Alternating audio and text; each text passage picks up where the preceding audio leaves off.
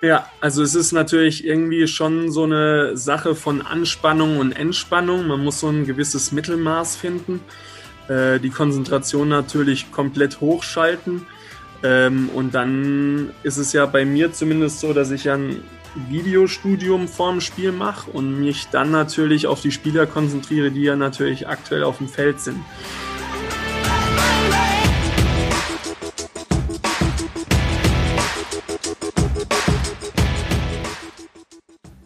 Herzlich willkommen zum Mental Performance Podcast, deinem Podcast für Mindset und Mentaltraining. Mein Name ist Patrick Thiele und als Mentaltrainer helfe ich Profisportlern dabei, die bestmöglichen Ergebnisse zu erzielen, ohne dabei an ihren mentalen Blockaden zu scheitern. Getreu dem Motto Making the Best Even Better bekommst du hier im Podcast jede Woche mentale Erfolgsstrategien für deine Top-Performance. Let's go!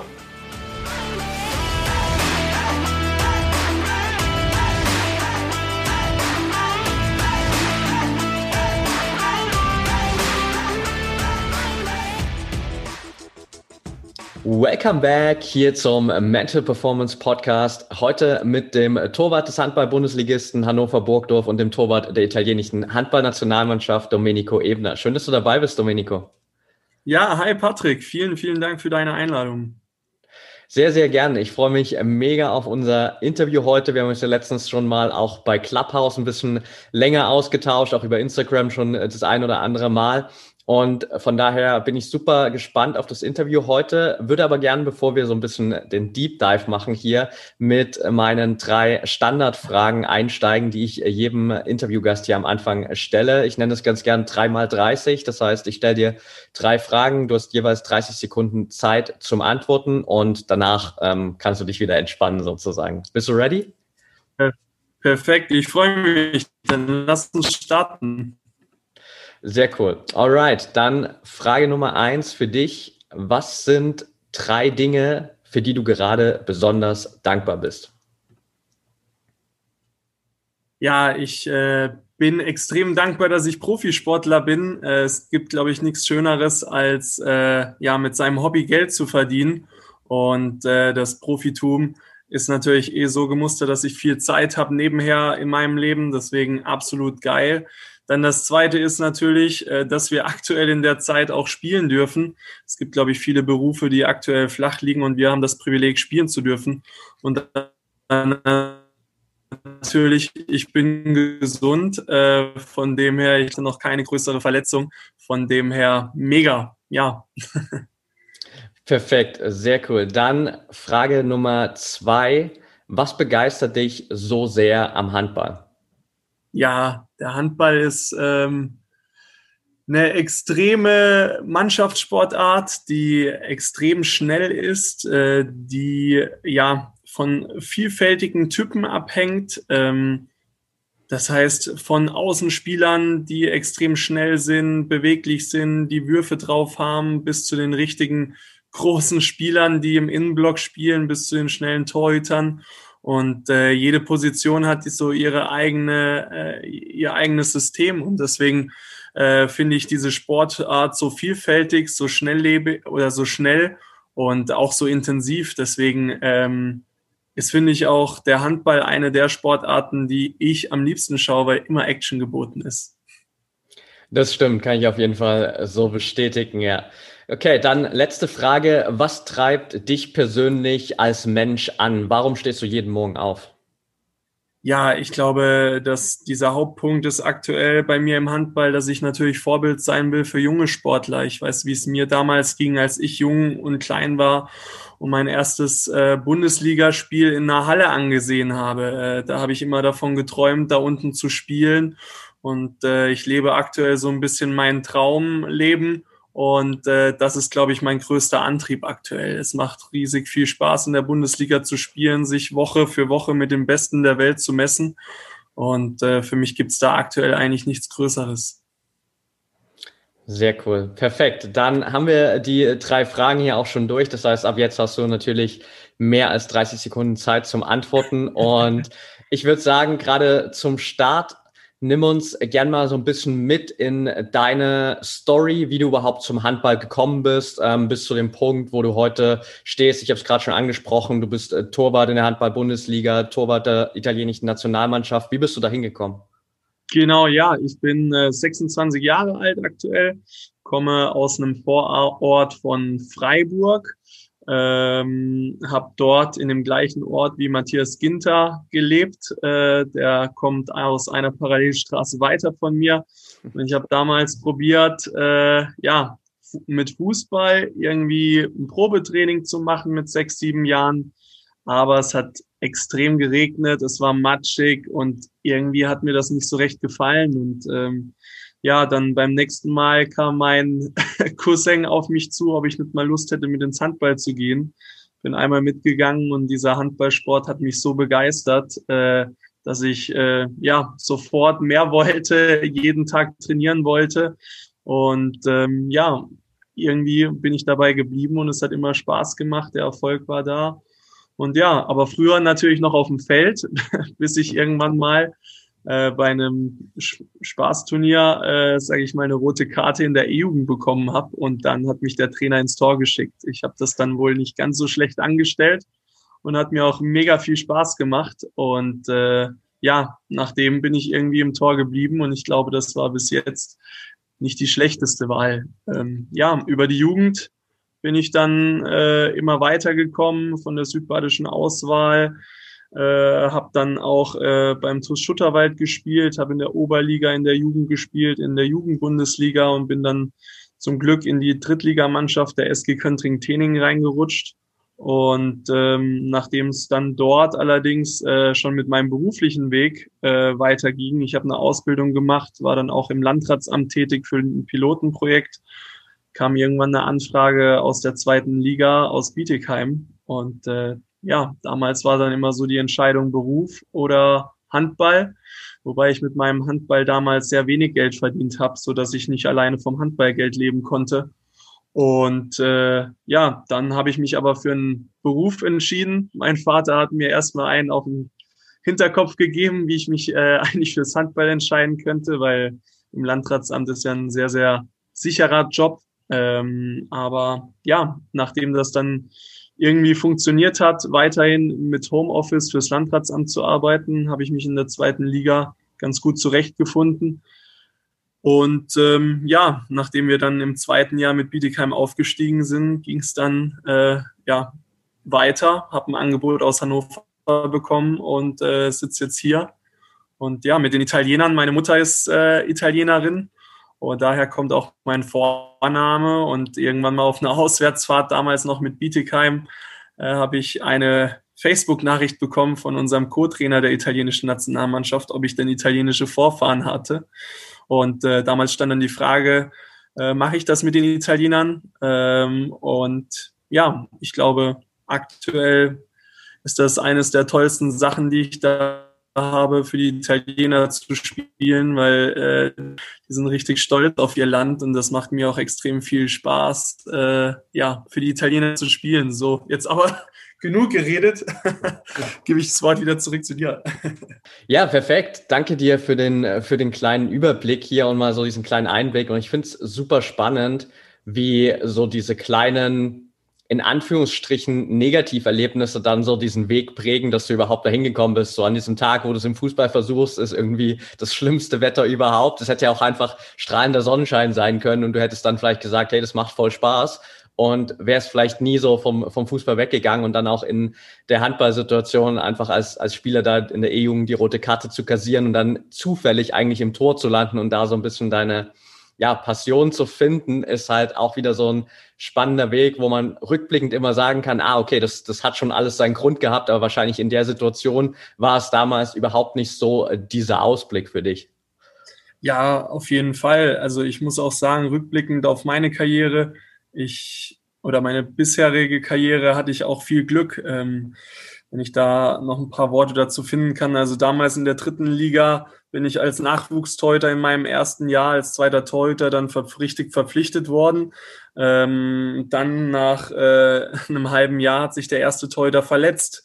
Ich musste einspringen, ich musste spielen ähm, und habe meine Sache dann nicht schlecht gemacht. Aber dieses Glück, dass der erste Torhüter sich verletzt hat, der mich dann auch mega unterstützt hat in dem zweiten halben Jahr, war natürlich für meine persönliche Entwicklung auch extrem wichtig. Und das gleiche Prozedere hatte ich in Bietigheim auch. Ähm, nach einem halben Jahr äh, wo ich in Bietigheim war, wieder der andere Torhüter verletzt, der die Nummer eins war und wieder wurde ich ins kalte Wasser geworfen. Und so äh, muss man, glaube ich, auch zurückblickend sagen, gehört auch immer bei so einer Karriere auch sehr viel Glück dazu. Ähm, ich hoffe, dass ich das aber nicht nur durch Glück, sondern halt einfach auch durch meine ja, durch meine Leistung gezeigt habe, hab ich, dass ich das verdient habe. Und äh, das sind schon manchmal so Sachen, wo man extrem dankbar zurückschaut. Ja, kann ich, kann ich sehr gut nachvollziehen. Und ich meine, am Ende, klar wurdest du so ins, ins kalte Wasser geschmissen, aber letztendlich hast du ja offensichtlich, würde ich mal sagen, mit deiner Leistung überzeugt, sonst hätte man sich vielleicht dann auch relativ zeitnah wieder eine andere Lösung gesucht, ähm, als dich da im Tod zu belassen. Ja. Das stimmt, auf jeden Fall. Sehr cool. Ähm, lass uns mal so ein bisschen mehr in den, in den Handball einsteigen und so ein bisschen quasi auch so die, die mentalen ja, Herausforderungen da beleuchten. Was sind deiner Meinung nach erstmal so ein bisschen grob gefasst die größten mentalen Herausforderungen für dich im Handball? Ja, also der, der, der Handball ist ja ein sehr, sehr schneller Sport. Ähm, das heißt, für mich persönlich finde ich es wahnsinnig. In, in sage ich mal, paar Sekunden gibt so viele Entscheidungen zu treffen, Bewegungen, dass da haben andere Sportarten vielleicht nicht diese Schnelligkeit ähm, wie wir in diesem Spiel. Für mich persönlich ist es natürlich äh, immer wieder schwierig. Wir, wir kriegen natürlich äh, nicht so viele, äh, nicht so wenige Bälle wie im Fußball aufs Tor ähm, haben daher natürlich einige mehr Möglichkeiten, über ein Spiel uns auszuzeichnen, auch wenn wir mal einen Fehler machen.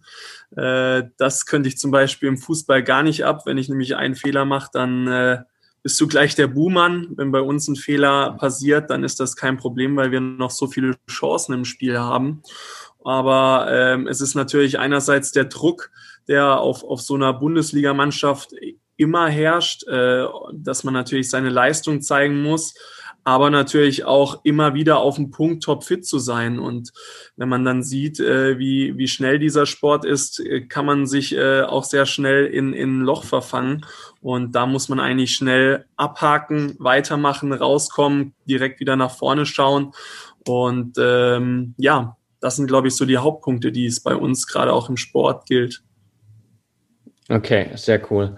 Jetzt hast du ja als Torwart, sage ich mal, auch noch mal ein bisschen eine besondere Situation. Ich denke, jeder, der schon mal Handball live angeschaut hat, egal ob jetzt wirklich in der Halle oder im Fernsehen, hat sicherlich immer wieder mitbekommen, wie oft auch, glaube ich, betont wird, dass der Torwart natürlich nochmal der Mannschaft irgendwie unglaublich viel Sicherheit geben kann, wenn man dann weiß als Team, hey, da steht jemand hinten äh, im Kasten, der kann auch mal den ein oder anderen Wurf rausfischen. Und dafür ist es ja am Ende auch super wichtig für dich so, das hast du, glaube ich, letztens auch in unserem Clubhouse-Talk angesprochen, gerade so mit den ersten Würfen direkt reinzukommen, vielleicht direkt so den, den ersten, zweiten Wurf zu halten. Wie schaffst du es da für dich, möglichst die beste Ausgangssituation zu schaffen, so dass du vielleicht wirklich direkt so den, den ersten Wurf abwehren kannst?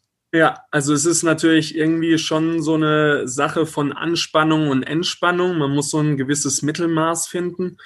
Äh, die Konzentration natürlich komplett hochschalten. Ähm, und dann ist es ja bei mir zumindest so, dass ich ein Videostudium vorm Spiel mache und mich dann natürlich auf die Spieler konzentriere, die ja natürlich aktuell auf dem Feld sind. Ähm, und dann gilt es einfach, ähm, ja, den Ball zu fokussieren, alles im Blick zu haben. Denn im Handball kann halt auch mal eine Aktion sehr schnell passieren. Plötzlich ein Schlagwurf, wo man den Ball nicht sieht. Und äh, da gilt es dann, den Fokus extrem hoch zu halten. Äh, aber ich gebe dir vollkommen recht, es ist extrem wichtig, äh, gerade in den ersten Minuten ins Spiel gut reinzukommen, um dann eben in diesen Flow oder in diesen Sweet Spot im Spiel zu kommen, um dann vielleicht äh, noch mehr Bälle zu halten. Ähm, trotzdem sehe ich uns Torhüter als ein bisschen eine sehr spezielle Rolle. Ich glaube, wir sind so in einer Mannschaftssportart auch irgendwo ein bisschen Einzelkämpfer. weil äh, wir, wir stehen nicht vorne mit den Jungs, wir, wir spielen auch nicht Angriff, sondern wir sind im Endeffekt die letzte Instanz äh, im Handball. Wenn wir einen Fehler machen, dann wird das gleich auf wird das gleich als Gegentor gewertet und äh, somit haben wir natürlich eine extreme ja, wie soll ich sagen, Herausforderung unserer Mannschaft natürlich gerecht zu werden. Ich weiß nicht, wie, wie siehst du das im Handball? Äh, Handball ist ja sicherlich für dich auch eine spannende Sportart, oder? Ja, auf jeden Fall, definitiv. Also gerade auch das, was du vorhin angesprochen hast in äh, der, der zweiten Frage bei den 3x30, was dich so sehr am Handball begeistert, ist natürlich auf jeden Fall so diese Geschwindigkeit, die Abwechslung. Es passiert einfach unglaublich viel. Und es macht einfach wirklich Spaß zuzuschauen, weil halt einfach nie Langeweile aufkommt. Also von daher bin ich auch ein Riesenfan und finde es natürlich auch gerade aus mentaler Perspektive immer dann spannend, mir das anzuschauen. So auch gerade das, was wir besprochen haben, so mal zu schauen, okay, wenn da jetzt wirklich jemand hinten im Tor steht, der immer wieder durch krasse Reaktionen einfach die Bälle rausholt, was macht das denn dann mit der gegnerischen Mannschaft? Und dann so zu sehen, wie auch Stück für Stück einfach so das Selbstvertrauen der eigenen Mannschaft steigt und das Selbstvertrauen der gegnerischen Mannschaft irgendwie immer weiter in den Keller geht, weil sie merken, hey, wir, wir kommen da hinten an dem Typen einfach nicht vorbei. Und das ist, glaube ich, ein sehr, sehr spannender Prozess, ja. Ja, auf jeden Fall. Ich glaube auch, dass das hier im, im Handball extrem durch Emotionen auch gelebt wird. Ähm, ich kann mir da auch, äh, wenn ich, wenn man da Spiele ansieht, man sieht dann auch wirklich, wenn jemand verworfen hat, wie der Kopf nach unten geht, wenn der Torhüter sich feiern lässt. Das hat natürlich nochmal einen ganz anderen Eindruck. Früher mit den Zuschauern, die natürlich dann noch mehr abgegangen sind in, in so einem Hexenkessel von Halle. Äh, da, da kann dann auch richtig Druck auf dem Spielfeld herrschen. Und das ist sicherlich auch eine extreme Besonderheit im Gegensatz vielleicht zum Fußball, Basketball oder auch zum Rugby. Ja, definitiv. Und das ist vielleicht auch noch ein spannender Aspekt, was du gerade angesprochen hast, mit dem, mit dem hängenden Kopf, so in Bezug auch auf vielleicht Fehler, die man macht, Dinge, die nicht so funktionieren. Und wir haben jetzt gerade schon darüber gesprochen, dass es für dich natürlich auch super wichtig ist, einfach so mit den ersten paar Würfen vielleicht direkt wirklich reinzukommen, Sicherheit zu gewinnen. Auf der anderen Seite, was machst du für dich persönlich, wenn du merkst, hey, das funktioniert jetzt nicht direkt, wenn vielleicht wirklich die ersten drei, vier, fünf Würfe so platziert sind, dass du gar keine Chance hast, da einfach irgendwie an den Ball zu kommen. Wie arbeitest du dich da ins Spiel rein so ein bisschen? Ja, also ich, ich probiere immer nach jedem Wurf, wenn die Mannschaft dann wieder im Angriff ist, kurz zu analysieren, wer hat geworfen, wohin hat er geworfen, ähm, habe ich was vielleicht vergessen in meinen Wurfbildern, hätte ich länger stehen müssen, sodass ich in eine kurze Analyse gehe, um dann natürlich äh, ja meinen meinen Fokus wieder aufs Spiel zurückzubekommen. Und ähm, dann natürlich, wenn es über mehrere Minuten nicht gut läuft, dann probiere ich meistens was umzustellen. Das heißt, ich probiere dann vielleicht eher ähm, noch aggressiver zu sein, ich probiere noch aktiver mich zu bewegen oder ähm, eher zu merken, oh, ich bin mit zu viel, ähm, ja, mit zu viel, wie sagt man, ähm, zu viel Ehrgeiz sozusagen ins Spiel gegangen, ich bin ganz mhm. unruhig, dann muss ich vielleicht auch eher meine Ruhe eher finden. Und ähm, so ist das immer auch von Spiel zu Spiel irgendwie unterschiedlich, weil man sich selbst immer wieder selbst finden muss. Äh, wie passt das am besten? Was, was, was ist heute vielleicht das Erfolgsrezept, um, um erfolgreich zu sein? Okay, super spannend. Das Heißt, du beschäftigst dich auch schon sehr, sehr viel, das ist ja gerade auch in der Frage davor schon gesagt, wirklich auch mit der Analyse der gegnerischen Spieler. Du hast ja gesagt, du machst vorher diese Videoanalyse, dann auch während dem Spiel immer wieder. Das heißt, es ist basiert schon auch vieles darauf, dass du wirklich versuchst, sehr stark zu verinnerlichen, wie verhalten sich die gegnerischen Angreifer, wie werfen die, was ist vielleicht deren äh, äh, bevorzugte Ecke, in die sie werfen, damit du das einfach so ein bisschen vorhersehen kannst. Genau, also ich sehe es auf jeden Fall so, dass Spieler in Drucksituationen eigentlich genau das abrufen, was sie eigentlich immer gerne machen. Und äh, im Spiel muss man ganz klar sagen, ist es eine Drucksituation.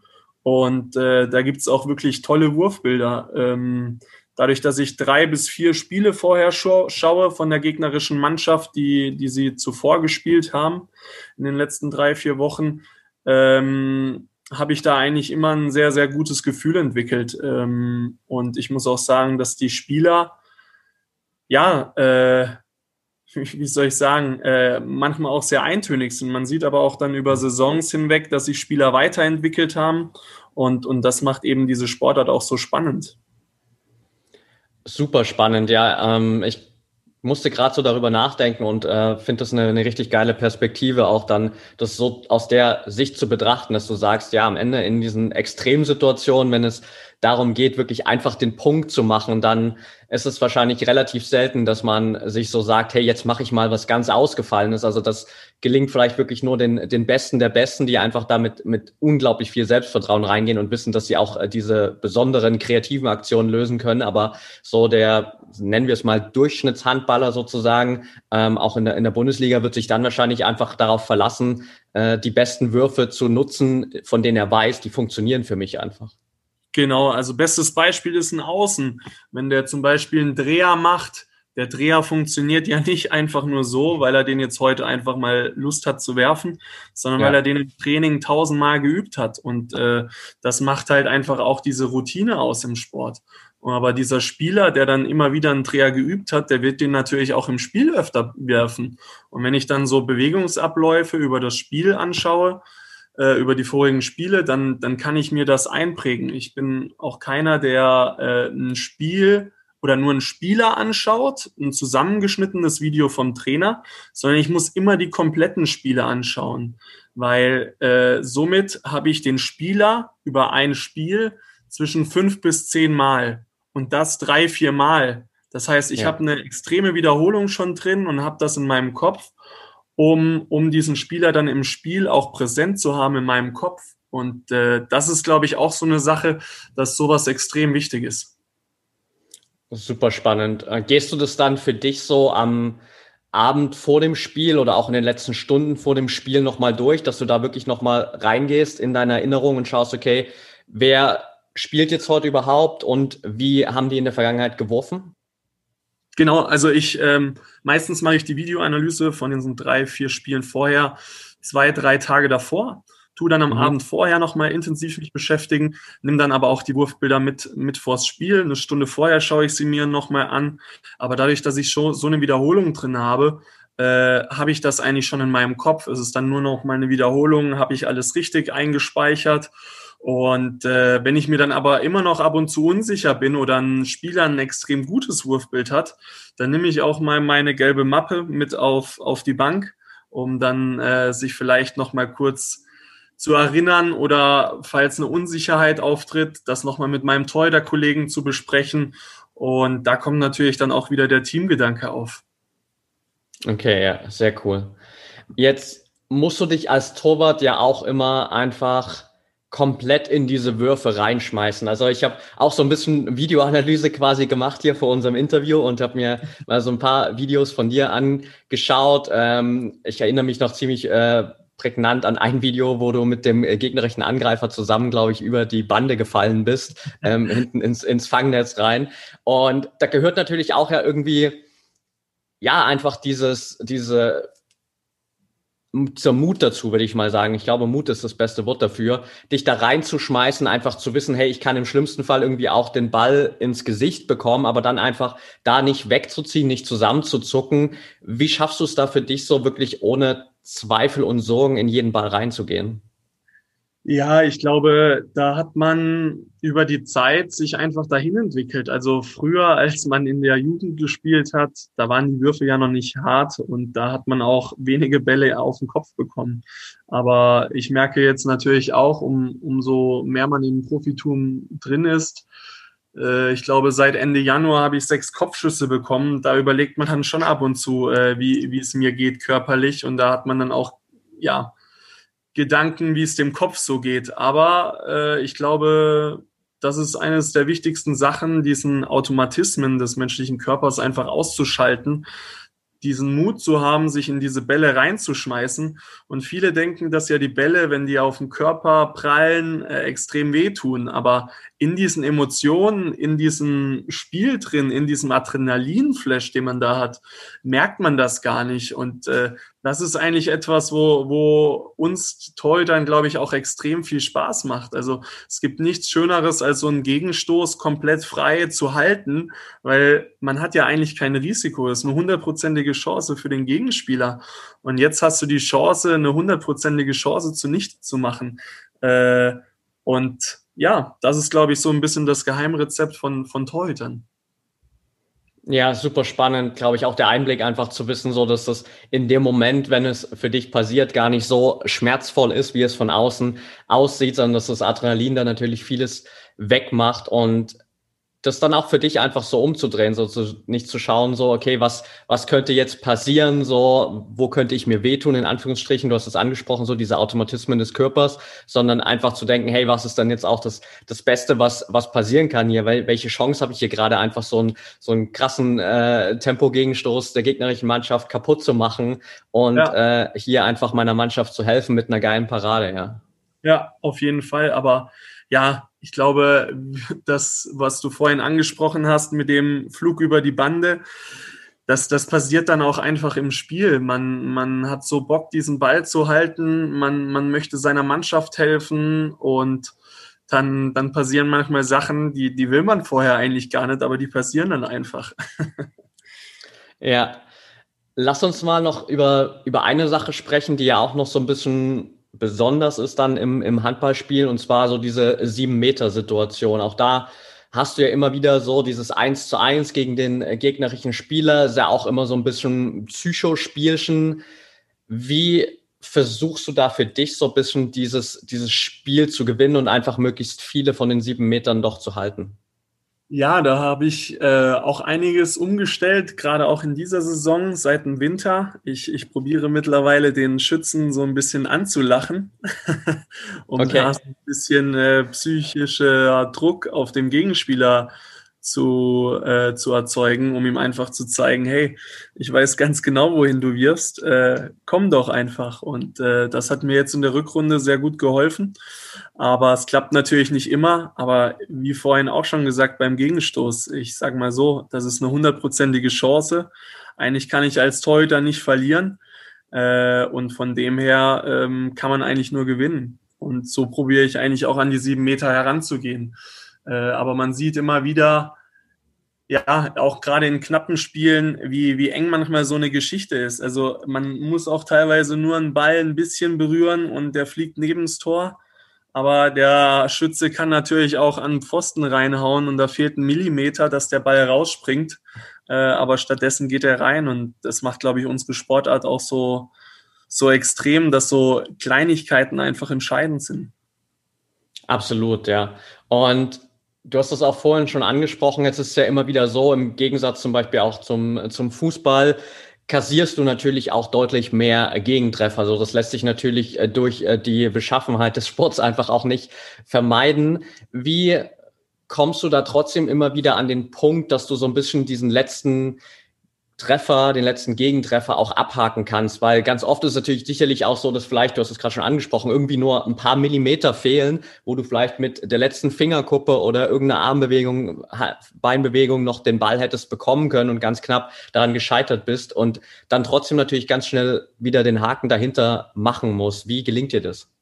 Ja, ich glaube, das, das ist eigentlich eine Sache, die, die wir im Handball auf jeden Fall einfacher haben als im Fußball. Äh, wir bekommen im Schnitt so um die 50 Würfe aufs Tor pro Spiel. Im Fußball sind es halt vielleicht nur fünf. Und wenn ich da einen Fehler mache, dann ist das kein Problem. Ähm, vor kurzem hatte ich auch ein Spiel, da habe ich die ersten 15 Minuten nichts gehalten und ab da lief es auf einmal. Und das ist eigentlich auch wieder ganz spannend. Äh, es, es bringt nichts, äh, sich, sich runterziehen zu lassen, sondern man muss nach vorne schauen. Aber das ist auch eine Sache, die man erst äh, über die Zeit lernen, lernt. Ich arbeite ja mittlerweile auch seit über sieben Jahren mit einem Sportpsychologen zusammen. Äh, Habe jetzt meinen Sportpsychologen auch letztes Jahr erst gewechselt. Und man, man kann da so viel draus lernen äh, wie, wie Spieler in Drucksituationen, in Situationen, wo es vielleicht auch nicht so gut läuft oder auch gut läuft, äh, noch, noch weiterkommen kann. Ähm, und das, das macht es eigentlich so spannend. Aber mich würde mal auch interessieren, wie, wie siehst du das in der Mannschaftssportart? Ich, äh, wenn ich jetzt so meine Mannschaft vergleiche und auch äh, meine alten Mannschaften, dann ist es meistens so, die Hälfte der Mannschaft mag äh, von Psychologie eigentlich oder mental im Sport eigentlich gar nichts wirklich am Hut haben. Die machen einfach ihr Ding. Dann gibt es so 25 Prozent, die sich so ein bisschen dafür interessieren und so 25 Prozent, die sich wirklich dafür interessieren. Äh, wie, wie siehst du das? Ist das auch so ein bisschen bei dir angekommen, dass nicht alle dafür so interessiert sind? Und äh, ich sehe da natürlich riesig Potenzial drin. Ich weiß nicht, wie, wie siehst du das? Ich glaube, das ist auch so etwas, was im Sport extrem unterschätzt wird. Auf jeden Fall, definitiv. Also ich glaube, das, was du gerade gesagt hast, so 50 Prozent ähm, haben das eher nicht so auf dem Schirm oder wollen damit nichts zu tun haben. 25 beschäftigen schon sich so ein bisschen damit und 25 wirklich sehr intensiv auch. Das spiegelt es, glaube ich, ganz gut wieder, auch in, in vielen anderen Sportarten, zumindest so was meine Erfahrung auch angeht. Und auf der einen Seite, klar, ist natürlich auch so ein bisschen mein Antrieb, ähm, das immer weiter auszubauen, aus diesen äh, 25 Prozent, die sich wirklich intensiv damit beschäftigen, einfach immer noch mehr zu machen. Auf der anderen Seite braucht es, glaube ich, einfach, gerade auch hier im, im deutschen Sport, ich glaube, in, in anderen Ligen, gerade auch in den USA, ist es anders, weil da einfach auch dieses ganze Thema Sportpsychologie, Mentaltraining schon einen anderen Stellenwert hat. Hier braucht es einfach, glaube ich, in vielen Sportarten noch ein bisschen mehr Aufklärung, so ein bisschen, dass man versteht, was kann damit eigentlich passieren und ähm, wie kann ich davon profitieren und auch zu wissen, dass es jetzt kein ja, Eingeständnis von Schwäche beispielsweise ist, zu sagen, ich arbeite jetzt mit einem Sportpsychologen oder einem Mentaltrainer zusammen, sondern dass es einfach eher für mich, so aus meiner Perspektive heraus, auch ein Zeichen ja, von, Stär von Stärke, von Stärke ist, dass ich mir als Spieler einfach auch eingestehen kann, hey, vielleicht gibt es da ein paar Herausforderungen, die ich habe und da kann ich noch besser werden und auch einfach zu sagen, ich arbeite eben auch in dem Bereich, weil ich weiß, dass es am Ende auch eine Rolle spielt für mein Spiel, weil das glaube ich, ein relativ eindeutiges Ergebnis ist, wenn man die Spieler an sich mal fragen würde, auch die, die sich gar nicht mit irgendwie Mentaltraining oder Sportpsychologie identifizieren, wie wertvoll denn so der Kopf für die Leistungsfähigkeit im Spiel ist, dann würden wahrscheinlich viele sagen, ja, natürlich, auf, natürlich spielt der Kopf eine Rolle, damit ich irgendwie auch leistungsfähig bin und damit ich äh, genau weiß, ähm, in welchen Situationen kann ich die richtige Entscheidung treffen und so weiter. Und wenn man dann aber schaut, okay, wie viele von denen, die wirklich glauben, dass der Kopf wichtig ist, trainieren auch irgendwie mental, dann stellt man halt fest, okay, das sind dann vielleicht nur diese 25 Prozent am Ende, die sich wirklich intensiv damit beschäftigen. Ja, ja, vollkommen. Also es ist sehr, sehr spannend und ich glaube, da herrscht eigentlich auch in Deutschland noch sehr viel Potenzial, noch mehr aus den Sportarten rauszuholen. Denn ich glaube, jeder kennt so im, im Fußball oder auch im Handball den Spieler, der vielleicht ein paar Fehlpässe spielt, der dann auf einmal verunsichert ist, den Kopf nach unten nimmt und dann das Spiel weitermacht und nicht mehr auf seine Leistung kommt. Äh, ich glaube, da gibt's genügend Beispiele, die man sieht und äh, von dem her mega, mega spannend. Definitiv, ja. Und du hast es ja jetzt schon angesprochen, dass du auch seit, seit sieben Jahren schon mit einem, äh, mit verschiedenen mittlerweile Sportpsychologen zusammenarbeitest.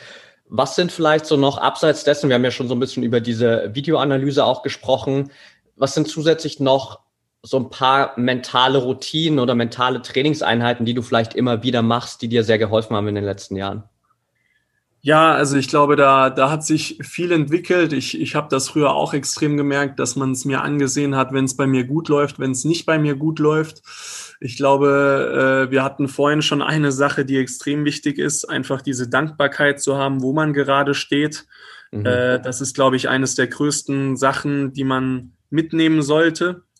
Ähm, dann ist natürlich so Sachen wie Meditation wo ich auch äh, viel, viel ausprobiert habe. Ähm, da ist es aber bei mir zumindest so, dass ich gemerkt habe, äh, zu viel Entspannung ist auch nicht gut. Äh, man muss so ein Mittelmaß finden zwischen ja, Spannung und Entspannung. Und äh, was, was mir da natürlich extrem gut tut, ist, äh, dass ich nicht nur Handball im Kopf habe. Ich habe noch ein Studium nebenher. Ich habe äh, letztes Jahr meine eigene Firma mit meinem Berater zusammen gegründet. Und so habe ich auch viele andere Themen in meinem Kopf, um, um nicht dauerhaft diesen Fokus auf dem Handball zu haben. Denn wenn ich morgens aufstehen würde, nur an Handball denken würde und abends auch wieder ins Bett gehen würde, und an nichts anderes gedacht hätte, dann wäre, glaube ich, ähm, ja, ich irgendwann leer, weil Handball ist nicht das Einzigste, was es im Leben gibt. Und äh, ich freue mich eigentlich immer noch mehr aufs Training, wenn ich vorher noch irgendwas anderes gemacht habe, weil ich dann weiß, so das habe ich jetzt beiseite gelegt und jetzt kommt Handball und jetzt freue ich mich ins Training zu gehen. Ähm, ja, das sind, glaube ich, so diese, diese Hauptsachen. Und dann ist mir jetzt auch über ja, das, die letzten zwei Jahre einige Sachen auch ein bisschen klar geworden, dass man eigentlich äh, nicht, nicht zu sehr oder zu hart mit sich selbst ins Gericht gehen sollte. Man sollte sich hinterfragen, aber nicht in Frage stellen. Und ähm, mhm das ist, glaube ich, eines der Sachen, wo ich schon früher hätte sehr viel lernen können, weil wenn es dann mal schlecht läuft, dann hinterfragt man sich, ob man überhaupt auf diesem Level spielen kann. Und das sind, glaube ich, die falschen Ansätze. Ähm, da muss ich aber auch sagen, oftmals ist man dann so gefangen in so ein bisschen einem Gedankenfluss, äh, dass man da nicht so schnell rauskommt. Und äh, da muss ich ja auf den Januar verweisen. Da hatte ich unglücklicherweise einen falschen positiven Corona-Test äh, und äh, da tat mir die Quarantäne ganz gut, weil ich viele Sachen hinterfragt habe. Und äh, ich glaube, das sollte man immer mal wieder tun. Ist man auf dem richtigen Weg? Wie geht man an Sachen ran? Und ja, im Januar habe ich dann auch mein Vision Board äh, entworfen, wo einfach die Werte, die Ziele äh, für mich draufstehen, für was ich stehen will äh, was für Ziele ich habe. Ähm, und das sind natürlich auch so Sachen, die extrem wichtig sind, für einen Spieler seine Ziele wirklich visuell vor den Augen zu führen.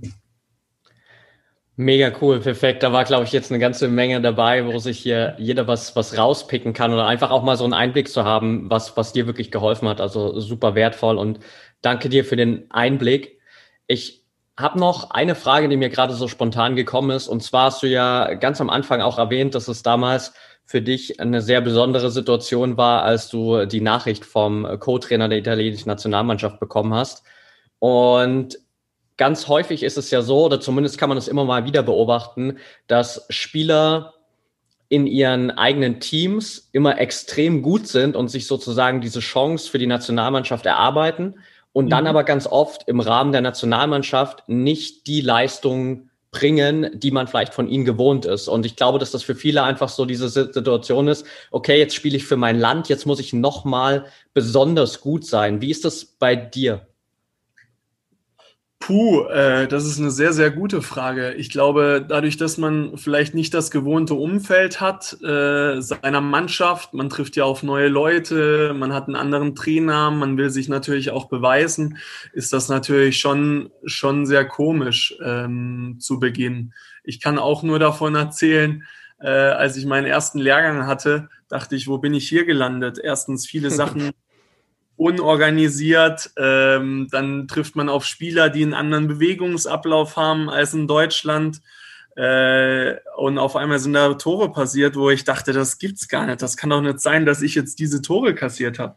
Aber ich glaube, da macht's auch wieder die Routine und äh, einfach auch die Freundschaften, die sich über die Zeit entwickeln. Sobald man sich eigentlich auch in der Nationalmannschaft sehr wohl fühlt, ähm, glaube ich, kriegt man dafür ein Gefühl, sich da auch zu etablieren, um ihre Leistung zu zeigen.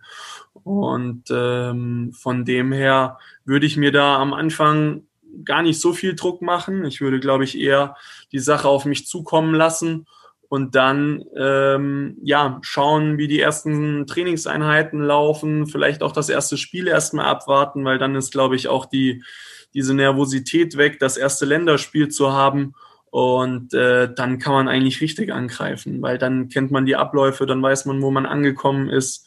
Und ja, ich kann nur sagen, bei mir ist das so, immer wenn ich bei den Italienern bin, das ist ein wahnsinniges, tolles Gefühl, weil die Leute dort eine ganz andere Mentalität haben. Die, die Leute leben es dort, äh, lieben es dort zu leben und mhm. äh, zeigen das auch mit einer wahnsinnigen Lebensfreude, wo ich so auch in Deutschland nicht so kenne. Und äh, das macht es für mich auch sehr interessant, äh, einfach auch um ein bisschen über den Horizont zu schauen, weil die Italiener sind auch ein, haben einen ganz anderen Nationalstolz. Also in Deutschland, wenn man manche Sachen machen würde wie die Italiener, da würde man in eine Ecke reingeschoben werden, die, die nicht so schön wäre. Ähm, ich kann mich da erinnern, nach unserem ersten Nationalmannschaftssieg in Italien zum Beispiel, haben wir uns äh, danach im Restaurant getroffen, haben toll gegessen und haben danach die Nationalhymne im Restaurant angesungen, weil die Italiener einfach so stolz waren, jetzt diesen ersten richtigen Sieg zu feiern.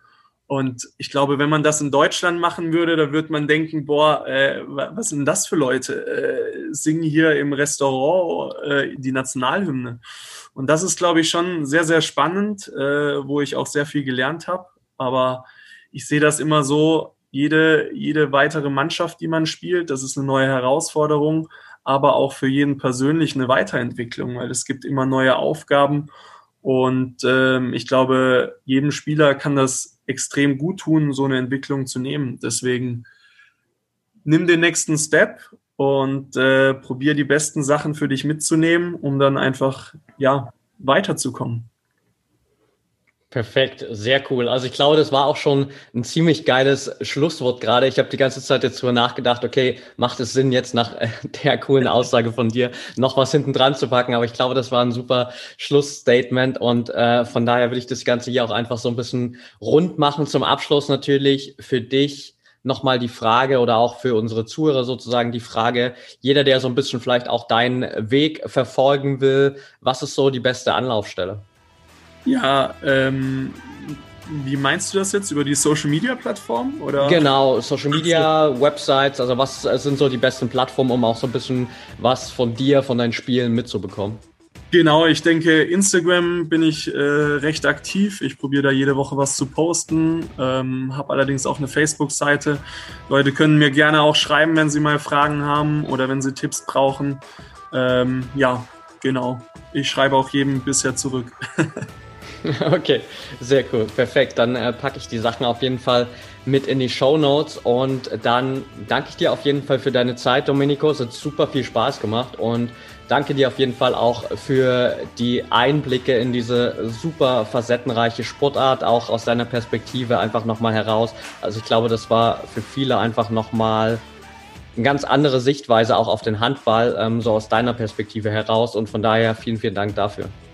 Kein Problem. Ich sage vielen Dank für die Einladung und äh, wünsche dir natürlich noch einen schönen Tag. Danke dir auch. Mach's gut und bis bald. Ciao, ciao.